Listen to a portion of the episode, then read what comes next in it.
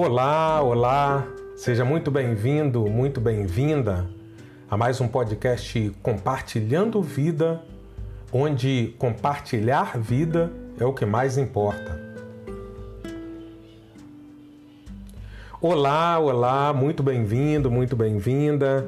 No nosso bate-papo de hoje, a gente vai pensar a respeito da importância de ter uma visão otimista das adversidades. A importância de ter uma visão otimista das adversidades. Bem, é isso.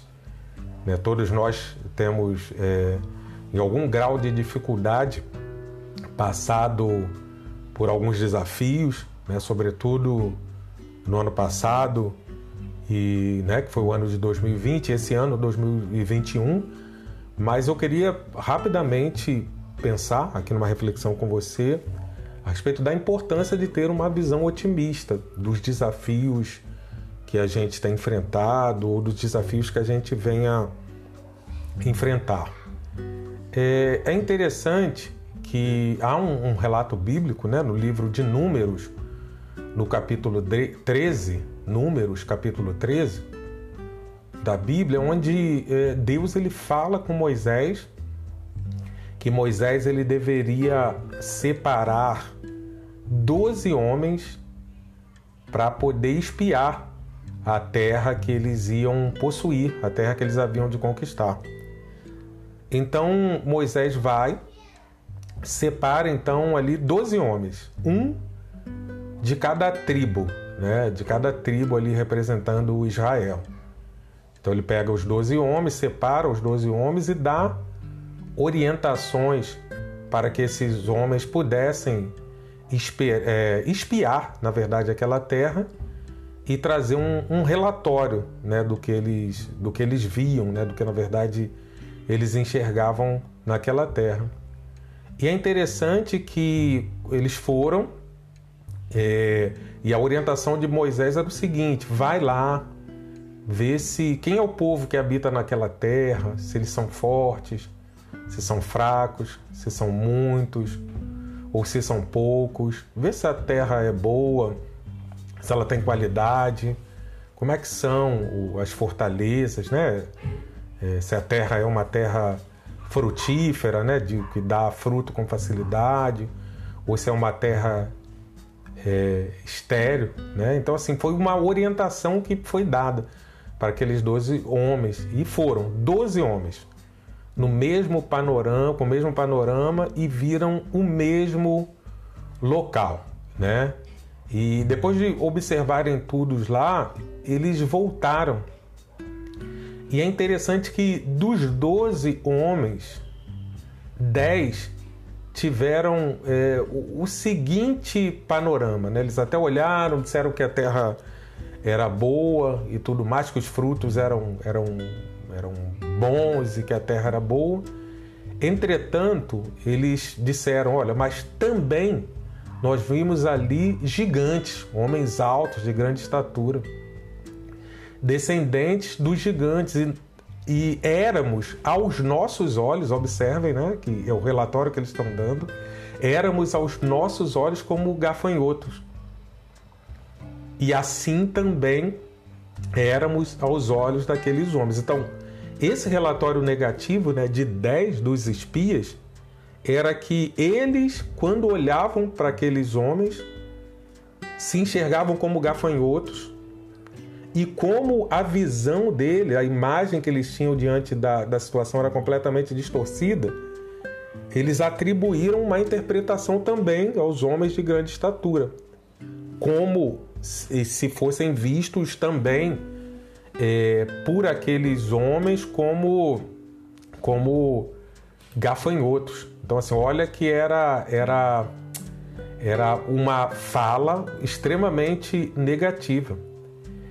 Entretanto, é, entre esses 12 homens tinham dois, Josué e Caleb, cujo a visão deles foi uma visão completamente diferente. Olharam sim né, aqueles homens, aquele povo e a estatura, mas confiaram que apesar né, da, da força que se apresentava naquele desafio que eles tinham, Deus estava vivo e que ele poderia fazer com que eles que eles conquistassem o desafio que ele tinha.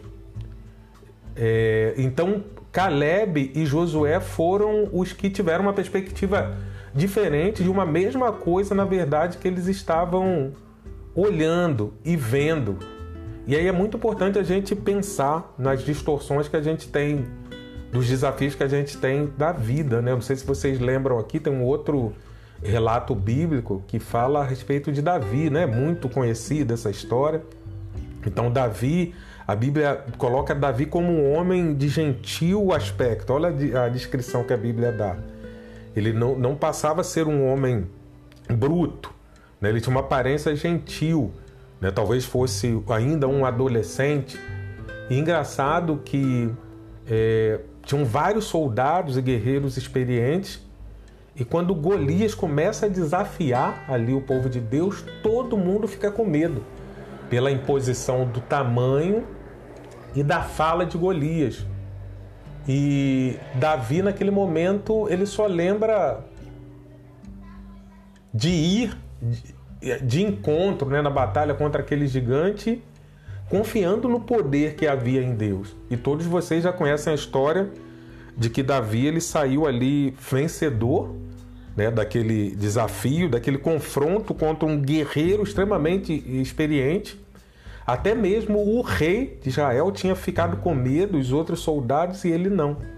Então, muitas das vezes, a gente olha para as circunstâncias e os desafios que vêm sobre a nossa vida na, perspectiva, na perspectiva do limite das nossas próprias forças.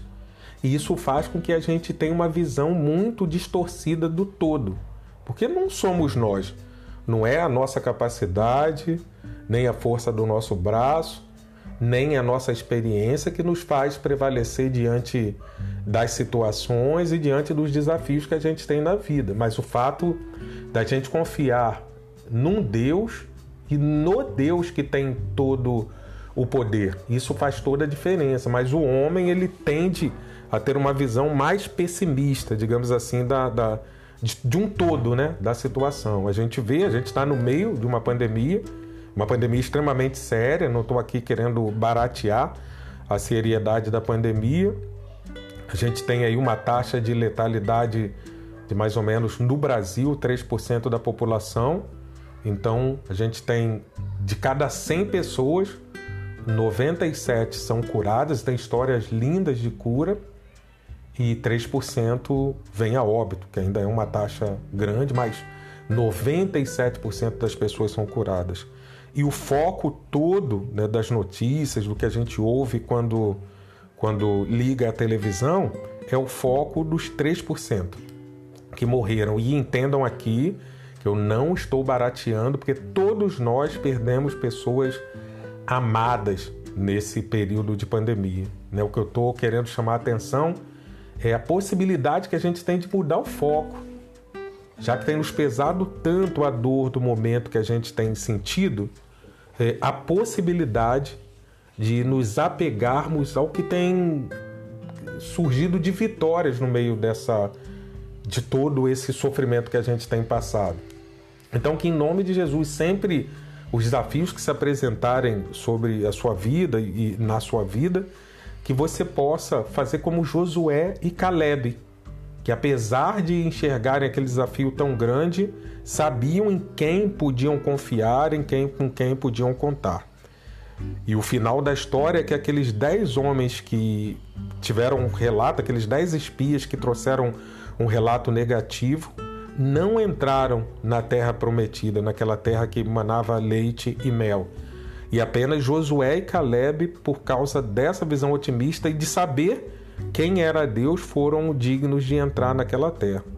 Então, o, eu sinalizo para você, né, no dia de hoje, que o seu pensamento seja assim, apesar das dificuldades que você tenha esteja enfrentando, que você tenha um pensamento otimista da situação e tenha uma visão otimista da situação, sabendo que apesar das circunstâncias parecerem contrárias, dizerem que não, Deus é fiel para poder te abençoar e te dar a vitória. Então, portanto, tenha uma visão muito otimista de tudo que você está passando.